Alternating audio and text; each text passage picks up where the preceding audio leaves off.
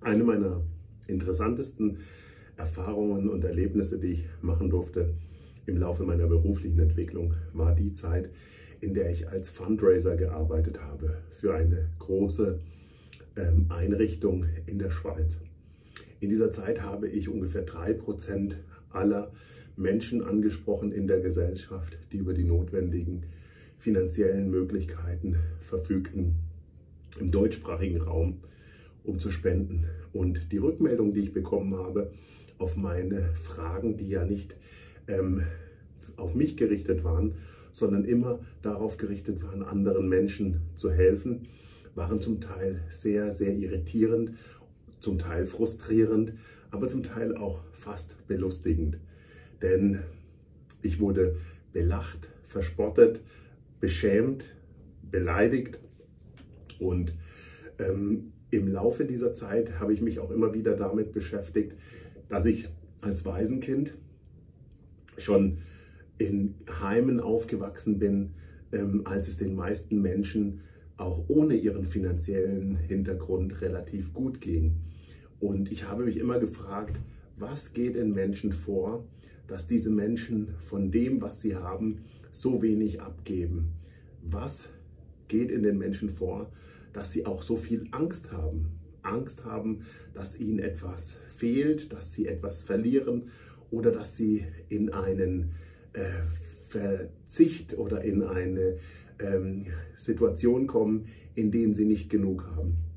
Und noch einmal, ich habe für eine jüdische Einrichtung Geld gesammelt, die sich um die ältesten Menschen und die älteren Menschen, die den Holocaust überlebt haben, jüdische Flüchtlinge gekümmert hat in Zürich.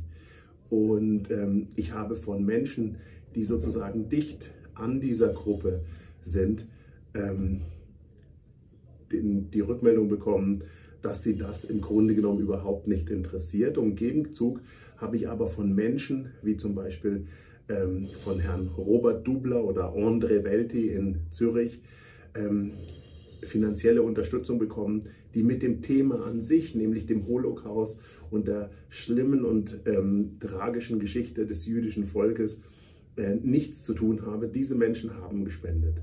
Und gleichzeitig hat mich das auch ein Stück weit an meine Kindheit erinnert. Denn als ich im Heim war und keine Person und keine Personengruppe Interesse an mir hatte, da waren es immer die Menschen, die am wenigsten hatten und daran kann ich mich sehr gut erinnern.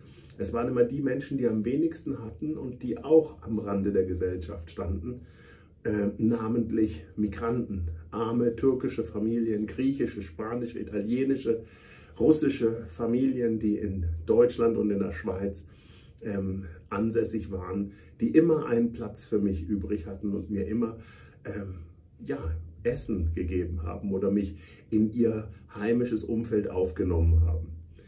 Und die Frage stellt sich noch einmal, was ist mit Menschen los, dass sie den Eindruck haben, sie müssten immer mehr essen, immer mehr bekommen, immer mehr, mehr, mehr.